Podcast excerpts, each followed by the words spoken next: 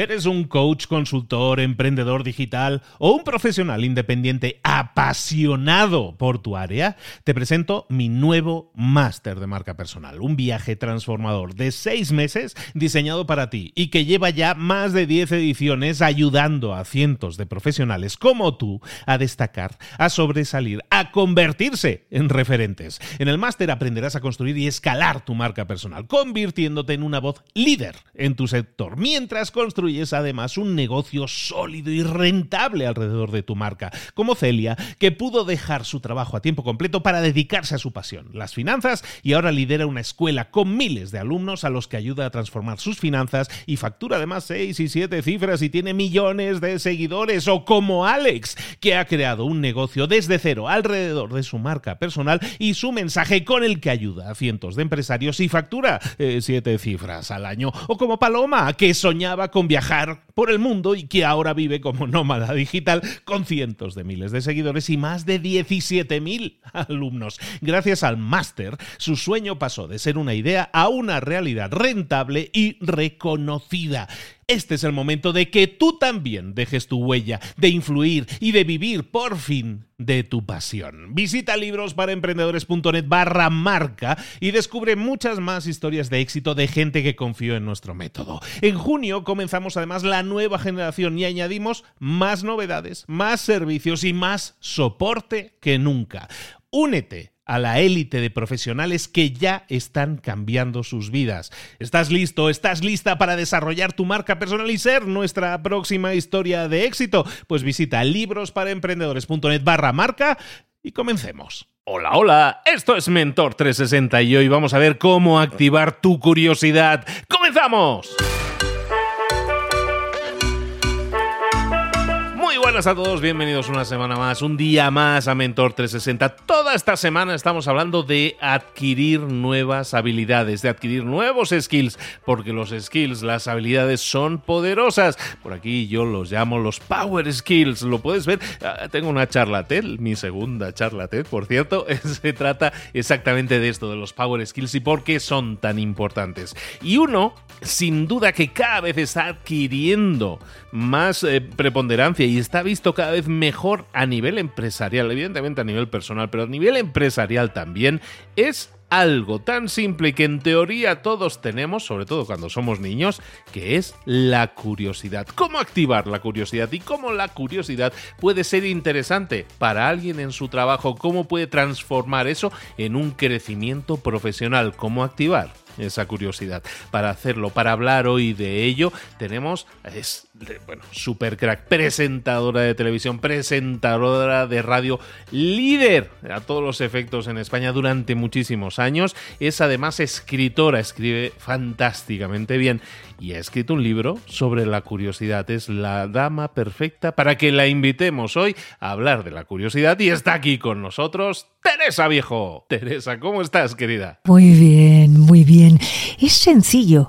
Ahora, tenemos que tener un acopio de voluntad y de constancia en el proceso.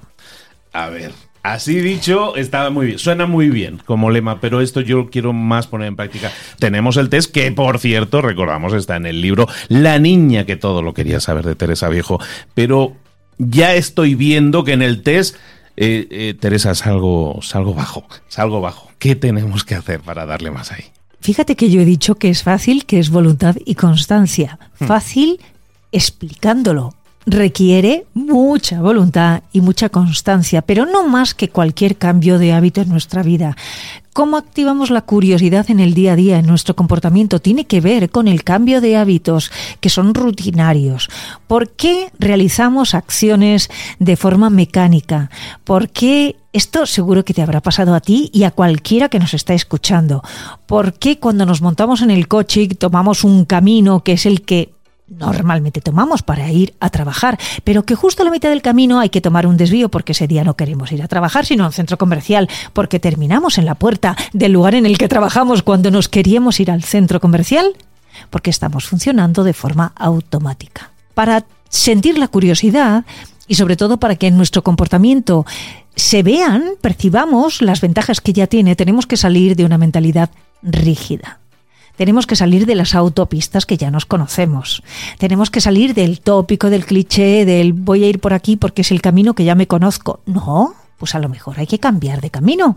Una de las prácticas que yo sugiero siempre a mis alumnos y alumnas es que vais andando o volvéis andando del trabajo? Sí, a veces sí. ¿Y por dónde vais? Ah, de memoria. Yo me, esta calle, esta calle, esta calle. Muy bien. Supongamos que no podéis ir por otras calles. Cruzad de acera. Ah, ¿cómo de acera? ¿A que siempre vais por la misma? Sí. Y cuando vais por la misma y echéis un vistazo a la de enfrente, ya os conocéis los portales, las tiendas, las flores de los balcones. Cambiad de acera. Y de buenas a primeras la calle tiene cosas que no sabíais. Esto que estoy haciendo no es sino modificar el punto de vista, es decir, pasar a otro modo observador. Y realmente, de una forma muy sucinta, la curiosidad se activa a través de la observación y modificando nuestra comunicación y haciéndola más indagatoria. Yo me voy a quedar hoy en la observación porque parece una tontería, pero no lo es. Primero, se nos olvida que observar es algo que hacemos con los cinco sentidos incluso con el sexto, el de la intuición. Observamos con los ojos, con el olfato, con el sabor, el tacto, el oído, con todo. Y todo ello, todos estos sentidos están recabando una información que llega a nuestro cerebro, nuestro cerebro la ordena y, bueno, pues va obteniendo un conocimiento de lo que sucede y manda señales de acción. Tendemos a mirar y confundimos la mirada con la observación. Y eso no es cierto. ¿Qué es lo que pasa cuando solo miramos y ni siquiera vemos? Que nos perdemos una de las grandezas que tiene la vida más rutinaria en la que presuntamente vivimos. Y son las cosas extraordinarias que nos rodean.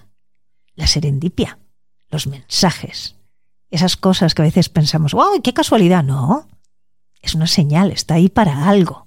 Entonces, si observamos, si entrenamos cada uno de nuestros sentidos para captar todo, es fantástico, tenemos muchísima información. Empecemos por mirar de otra manera. Dediquemos unos minutos diarios. Al principio yo recomendaba los 21 días de los cambios de hábitos, pero ya me parecen poco. Yo creo que hay que ir a los 64 que recomiendan otros estudios para realizar cosas como una práctica que a mí me gusta mucho, que son los siete días en rojo. Fíjate qué cosa tan simple. Cuando lo hago, la verdad es que disfrutan mis alumnos y alumnas una barbaridad. Yo les digo, durante siete minutos y siete días a la semana, marcado un, lo ideal es marcar una, una, hora en el día, las 12 del mediodía.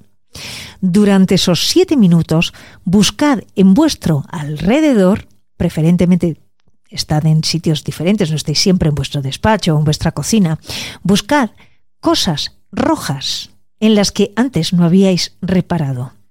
Si yo te digo, Luis, empiezan nuestros siete minutos en rojo, que los vamos a dejar en un minuto, ¿qué hay rojo a tu alrededor?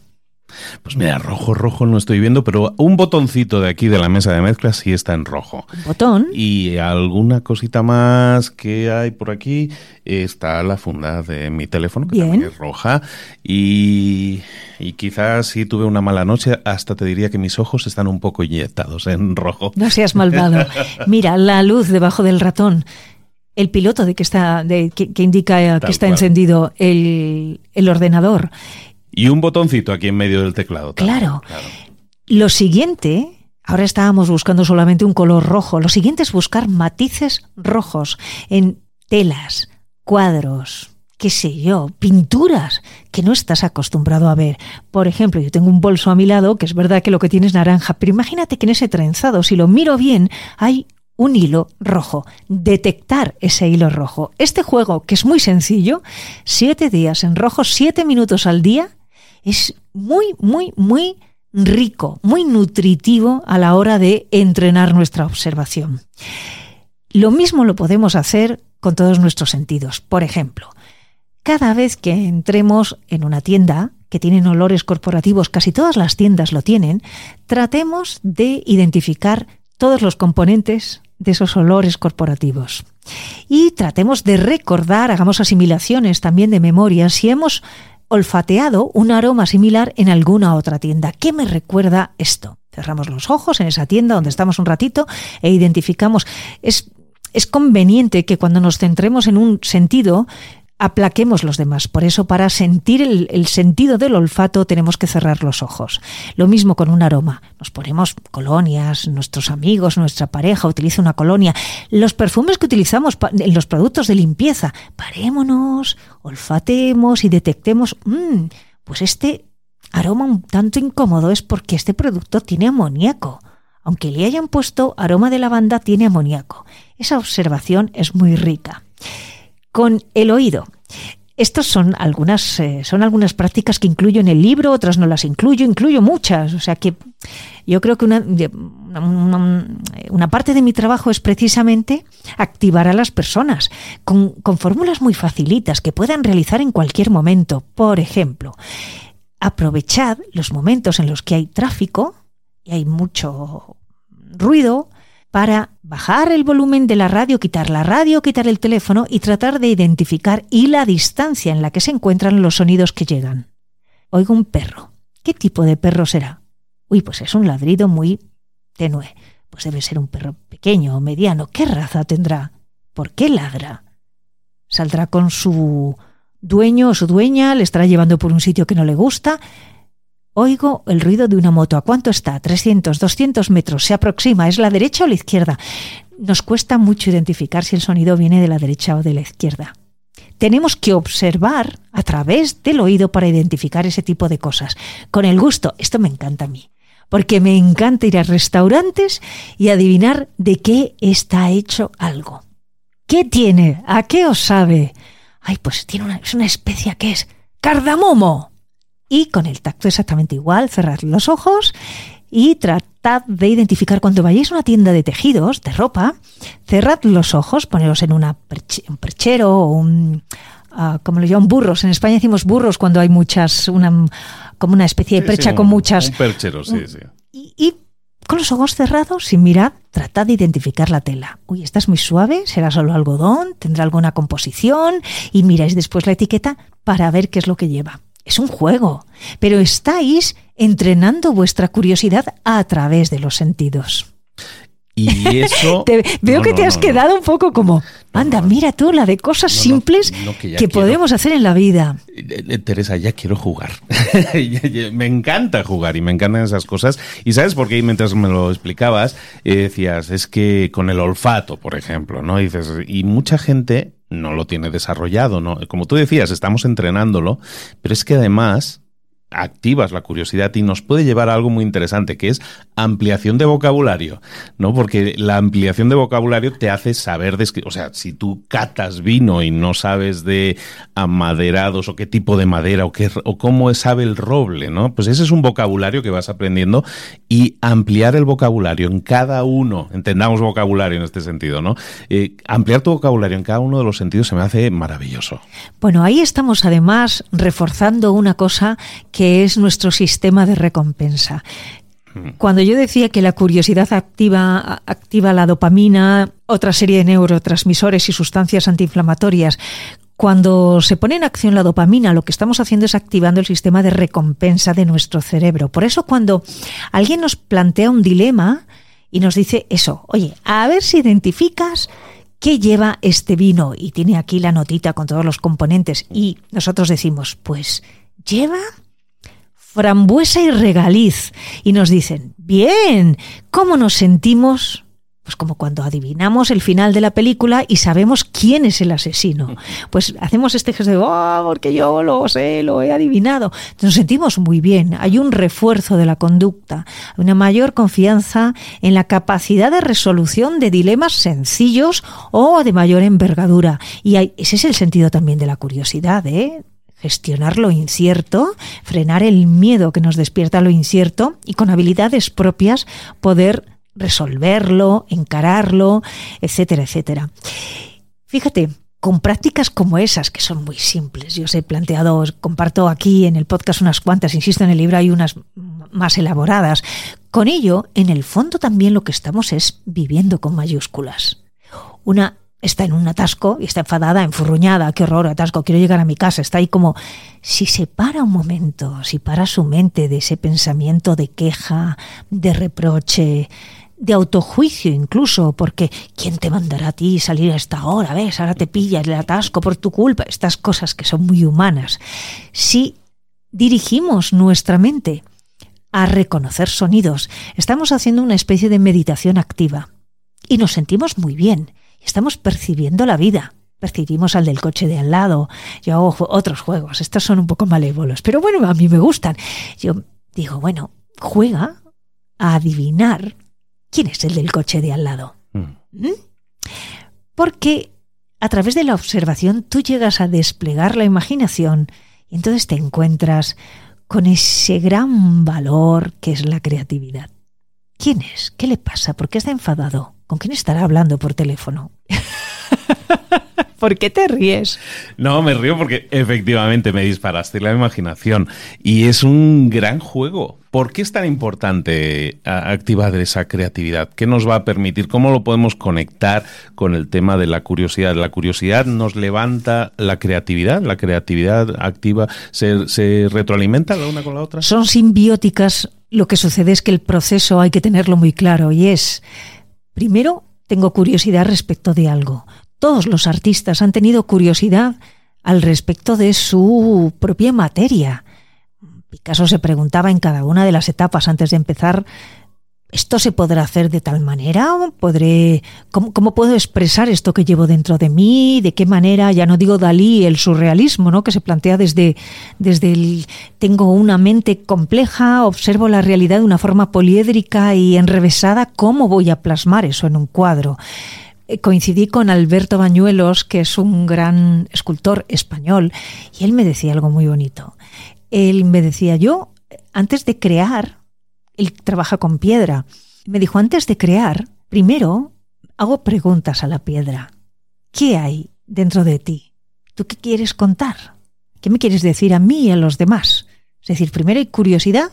De la curiosidad, en la búsqueda de respuestas, lo que hacemos es expandir la imaginación, como los niños, igual que los niños. Y a la hora de que esa imaginación tome forma, se materialice de una forma realista con un proyecto concreto, ahí entra en juego la creatividad.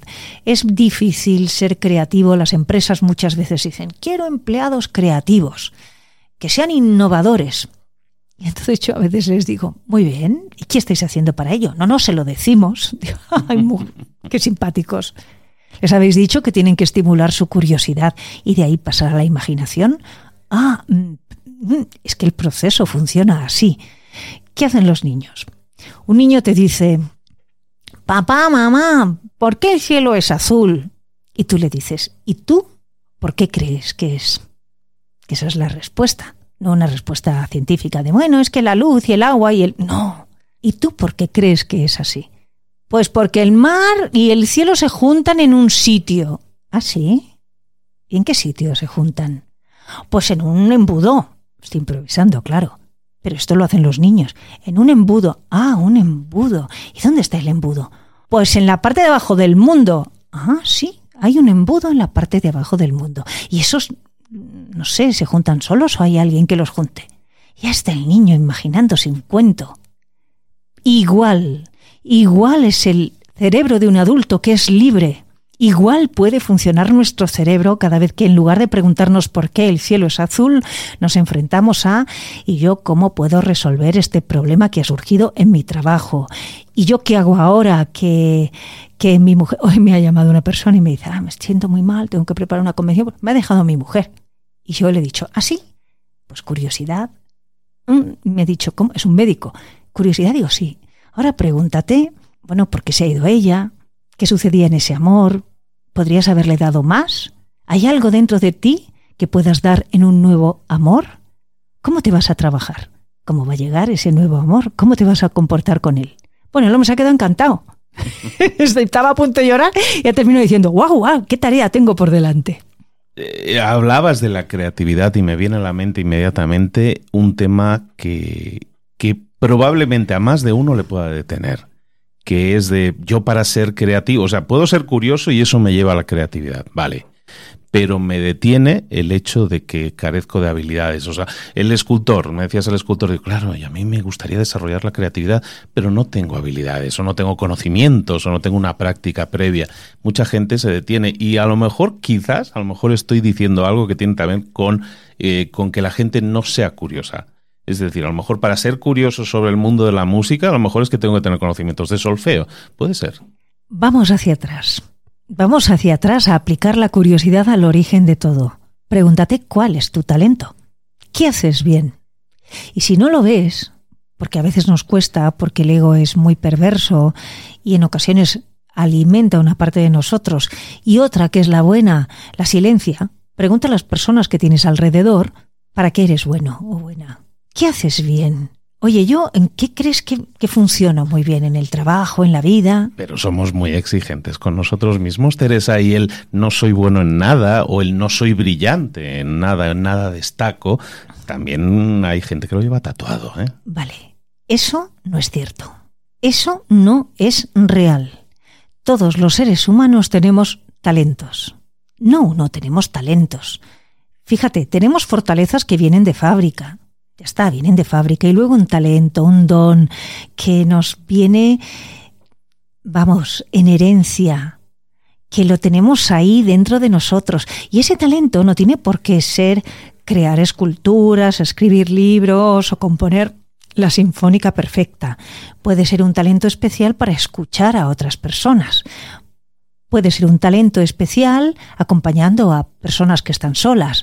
Puede ser un talento especial viendo un espacio ruinoso y con cuatro cositas le doy la vuelta. Oye, mira, a mí a veces me llama mi amiga y me dice, fíjate qué horror, y digo, oye, pues con este trapo que tienes aquí, con esto aquí te hago un store y con esto otro lo voy a pintar y le hago tal cosa. Pero ¿cómo ser? Es un talento. Es un talento. Puedes tener un talento creando postres estupendos. Yo lo voy a confesar, no tengo talento para la repostería. Lo intento, lo intento, lo intento. Todos los pasteles se me hunden cuando los saco del horno. Da lo mismo, he cambiado todas las harinas. No tengo talento. ¿Y qué? Tendré talento para otras cosas. Todo el mundo tiene un talento para algo, para plantar. Plantar. Hay personas que les dan una mata y esa matita que está medio muerta la llevan a un tiesto y echa flores. Todo el mundo tiene un talento. Me niego a que alguien me diga no tengo ninguno. No es verdad. Y lo que hay que hacer es poner una lupa mayúscula imaginaria sobre esa persona para indagar dónde brilla, dónde es fuerte, dónde se siente cómoda. ¿Y sabes cómo averiguarlo? Hazte una pregunta. ¿Qué es fácil para ti? ¿Qué cosa en la vida no te cuesta? Yo te lo pregunto a ti, Luis. ¿Qué es lo que no te cuesta? A mí no me cuesta nada aprender me gusta aprender. Siempre me ha gustado. De ahí los libros y de ahí mi historia de vida, casi te diría. ¿Te das cuenta? Me gusta aprender. Claro. Bueno, ese es tu talento y has puesto tu vida y tu desarrollo profesional a disposición de ese talento. Y dicen que no soy malo luego explicándolo también. También, oye, hay personas que tienen un gran talento pedagógico, contando las cosas, tratando de hacer sencillo lo que aparentemente es difícil. Hay muchísimos talentos en la vida muchísimos, talento de cuidar a otra persona. A mí me asombra, por ejemplo, el talento que tiene mi pareja cuidando de los mayores y dando cariño a los mayores. No tiene que ver con su trabajo, no, no, no se dedica a ningún trabajo del cuidado. Por tanto, talento es eso, que nos es fácil, que nos sale, que las personas cuando hacemos eso a nuestro lado se sienten muy bien y dicen, ay, qué bien me siento. Y ya te digo, a veces es preparando un postre, contando una cosa a un niño pequeño, enseñándole a jugar al fútbol, cualquier cosa. Cuando identificamos ese talento, entonces es fácil desde ahí desarrollar la creatividad. Estas personas que se han quedado sin empleo en un momento determinado o que no tienen muchas salidas, ¿cuántas, cuántas no realizan su proceso de reincorporarse al mercado laboral haciendo esto. No son conscientes de que están realizando todo un proceso de activación de la, de la curiosidad, pero es así. Participé hace muy pocos días en una convención de vendedoras de una gran marca de venta cosmética a través de, de una red de vendedoras a domicilio. Y eran mujeres de estrato social humilde, en algunos casos con vidas complicadas, ¿no? Una separación, tenían que volver a empezar hijos a su, a su cargo, pusieron su talento, que era conectar con sus amigas. escuchar a sus amigas, hablar con ellas, conocer nuevas personas a disposición de su trabajo. Es que el ser humano tiene talentos formidables.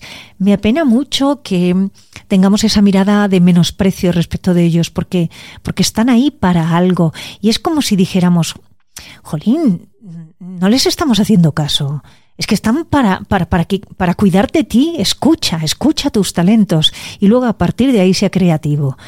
Cuando antes, en, alguna ocasión, creo que fue en el podcast de ayer, mencioné, o en este, la serendipia, es, es formidable porque estamos rodeadas y rodeados de señales. Una forma de ver el talento también es ese, ¿no? Ver cómo reaccionan las personas cuando hacemos alguna cosa y cuando vemos que están como muy contentas, pues ahí a lo mejor tendríamos que preguntar, oye, ¿esto que hago a ti te gusta? ¿Cómo lo hago? ¿O por qué, te, por qué reaccionas así? Probablemente la gente te va a decir, jo, porque se te da tan bien hacer esto, jo, es que me encanta. Hay gente que tiene talento para abrazar. Y lo conocemos. Claro. Entonces, ese es su talento y a raíz de ese talento para abrazar ha creado toda una red de cosas maravillosas. Por tanto, una vez que tenemos eso, podemos empezar también a sentirnos seguros y seguras en ese lugar al que nos ha llevado la curiosidad y a partir de ahí podemos crear. Yo, cuando confié, no tanto en mi talento, porque, bueno, sí, yo tampoco sabía que tenía talento para contar historias. Escribía, pero contar historias, como quien cuenta un cuento y atrapar a través de esa historia con personajes, etcétera, pues no sabía que lo tenía y lo descubrí. Y lo descubrí gracias a la observación. Esta es una historia que yo cuento en el libro, que tiene además, además una dimensión muy espiritual, porque a veces esas señales no vienen desde aquí, vienen desde quienes nos acompañan en otro sitio. Y cuando yo a un lugar que eran unas piedras dediqué curiosidad, atención, observación, me fui encontrando poco a poco con una historia, una historia, una historia, que terminó siendo mi primera novela y se convirtió en una serie de televisión española. Y todo empezó con unas piedras perdidas en un horizonte al lado de un pantano y yo preguntando, ¿y vosotras qué hacéis aquí y quiénes sois? Nos ha lanzado un guante que ha dejado aquí para que la gente lo recoja.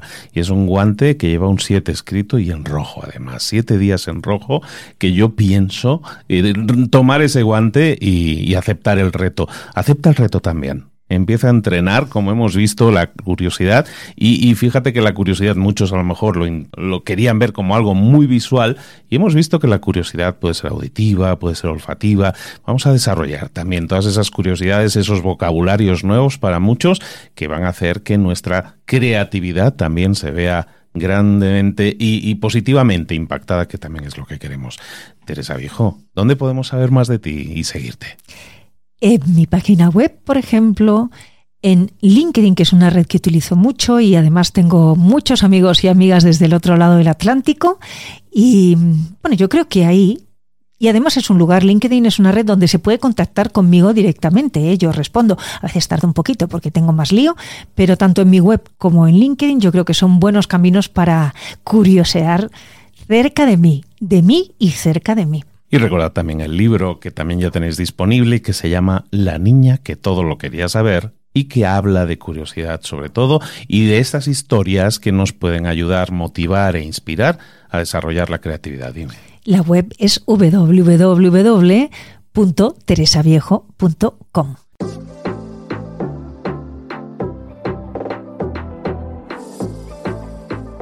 Y ahora pregúntate, ¿en qué quiero mejorar hoy? No intentes hacerlo todo de golpe, todo en un día. Piensa, ¿cuál es el primer paso que puedes dar ahora mismo? En este momento, quizás. A lo mejor te lleva dos minutos hacerlo. Si es así, ¿por qué no empezar a hacerlo ahora? ¿Por qué no empezar a hacerlo ya, en este momento? Ahora. Cierra los ojos. Respira hondo y repite, sé lo que tengo que hacer.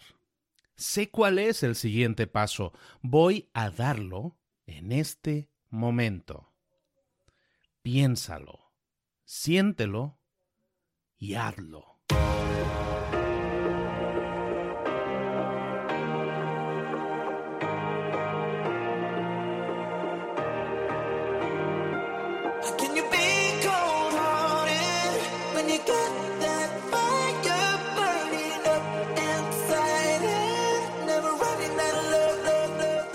Cosas de las que hemos visto hoy ya las sabes. La mayoría del conocimiento que compartimos aquí ya lo sabes. Sabemos lo que tenemos que hacer, sabemos lo que tenemos que evitar, lo que no tenemos que hacer, todo eso ya lo sabes. El único problema es que no lo ponemos en práctica, no pasamos a la acción y es ahí donde te necesito a ti y a tu compromiso. Si una sola de las ideas que hemos comentado hoy resuena en ti, te llama a ponerla en práctica, entonces define el paso más pequeño posible, el gesto más mínimo y hazlo ahora mismo.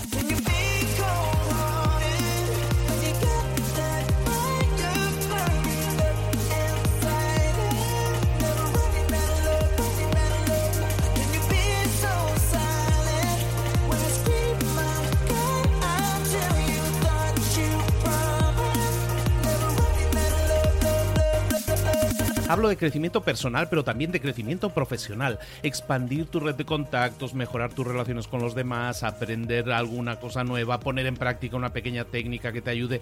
Todo suma, pero solo suma si lo pones en práctica. No si piensas en ponerlo en práctica. Pensar en ponerlo en práctica no sirve, tienes que ponerlo en práctica, pasar a la acción.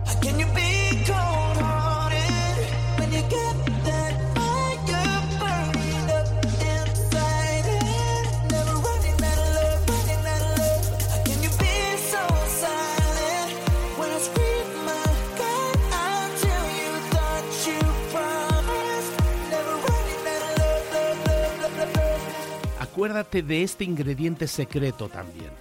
El ingrediente secreto es la actitud. Tu actitud. Tu actitud transmite. Si sales a la calle con ganas, la gente lo va a notar. Si sales a la calle sin ganas, la gente también lo va a notar. El mundo está ahí fuera, te está esperando, por lo tanto sal ahí fuera, sal a la calle y sal con ganas, sal con actitud. No esperes a mañana, ya sabes lo que tienes que hacer y ya sabes que lo puedes hacer hoy. No veas pasar la vida, vive la vida. Tienes las mismas 24 horas que tienen los demás, haz que valgan la pena. Entrega en estas próximas 24 horas tu mejor versión. Te esperamos aquí mañana para continuar creciendo. Te esperamos aquí mañana con más mentores, pero el día de hoy está completito delante de ti. Así que ponte en pie pisa fuerte, respira hondo, sal ahí fuera y conquista tu día. ¿Eres un coach, consultor, emprendedor digital o un profesional independiente apasionado por tu área? Te presento mi nuevo máster de marca personal, un viaje transformador de seis meses diseñado para ti y que lleva ya más de 10 ediciones ayudando a cientos de profesionales como tú a destacar, a sobresalir, a convertirse en referentes. En el máster aprenderás a construir y escalar tu marca personal, convirtiéndote en una voz líder en tu sector, mientras construyes construyes además un negocio sólido y rentable alrededor de tu marca, como Celia, que pudo dejar su trabajo a tiempo completo para dedicarse a su pasión, las finanzas, y ahora lidera una escuela con miles de alumnos a los que ayuda a transformar sus finanzas y factura además seis y siete cifras y tiene millones de seguidores, o como Alex, que ha creado un negocio desde cero alrededor de su marca personal y su mensaje con el que ayuda a cientos de empresarios y factura eh, siete cifras al año, o como Paloma, que soñaba con viajar por el mundo y que ahora vive como nómada digital con cientos de miles de seguidores y más de 17.000 alumnos. Gracias al máster, su sueño pasó de ser una idea a una realidad rentable y reconocida. Este es el momento de que tú también dejes tu huella, de influir y de vivir por fin de tu pasión. Visita librosparaemprendedores.net barra marca y descubre muchas más historias de éxito de gente que confió en nuestro método. En junio comenzamos además nueva generación y añadimos más novedades, más servicios y más soporte que nunca. Únete a la élite de profesionales que ya están cambiando sus vidas. ¿Estás listo? ¿Estás lista para desarrollar tu marca personal y ser nuestra próxima historia de éxito? Pues visita librosparaemprendedores.net barra marca y comencemos.